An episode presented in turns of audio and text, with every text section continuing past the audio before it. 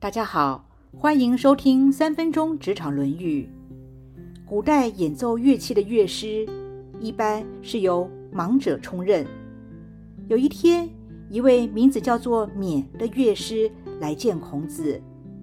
当乐师走到台阶边的时候，孔子说：“这儿是台阶。”走到坐席边的时候，孔子说：“这里是坐席。”当大家都坐下来之后，孔子则一一介绍的告诉乐师说：“某某人在这儿，某某人在那儿。”乐师告辞之后，子张问孔子说：“请问老师，这是接待盲人乐师的方式吗？”孔子说：“是的，这本来就是帮助盲人乐师之道。”孔子。不仅尊师重道，更有同理心，会考虑到他人的自尊心。看完这篇时，让我想起职场生涯中的一段往事。我的老板非常重视员工学习，有一次邀请美国管理大师来公司讲课，因为全程都是以英文主讲，所以现场有安排同事做即席口译。以及及时的用中文打字来记录内容，过程中总会有些师生个别的互动。当有同事听不大懂老师某句英文的提问时，我的老板会很自然的，好像自言自语的用中文转述。当下不仅化解了当事人的尴尬，也让师生双方的互动能够更正确、更有效。这让我想起泰戈尔说过的一句话：“爱是理解的别名。”社会上有些人不仅对专业人士不尊敬，对身心障碍者更是欠缺同理心，总是用收入、名声来衡量专业，用权势来挤掉弱势的机会。而职场上也有些人习惯用知识。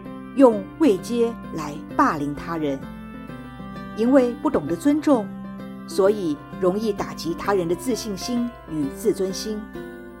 其实，每一个人擅长的地方都不一样，都有不可取代的优点与专长，所以才要借由合作来达成目标。士农工商各司其职，如果没有农夫辛勤的耕作，金融大佬也只能抱着钞票饿肚子。如果没有工人建造房舍，那么科技业、制造业就没有厂房，富豪们就没有了豪宅。尊重是人品中最基本的一环，懂得尊重就不容易自傲自满。莎士比亚说：“一个骄傲的人，结果总是在骄傲里。”毁灭了自己。不懂得谦虚的人，不仅缺少进步的机会，也会让自己陷入流沙之中。其实，人与人之间真正需要的是尊重，而不是怜悯。只要大家都能发自内心的感同身受，彼此尊重，那么人类就会更进步，道德就会更提升。现在问问自己，是用什么心态对待弱势族群？是否用权力、知识、财富霸凌过别人呢？以上原文出自《论语·卫灵公篇》。师免见，即嗟。子曰：“嗟也。”即席。子曰：“席也。”皆作。子告之曰。某在思，某在思。师免出，子张问曰：“与师言之，道与？”子曰：“然，故相师之道也。”今天的分享就到这儿，祝福平安喜乐。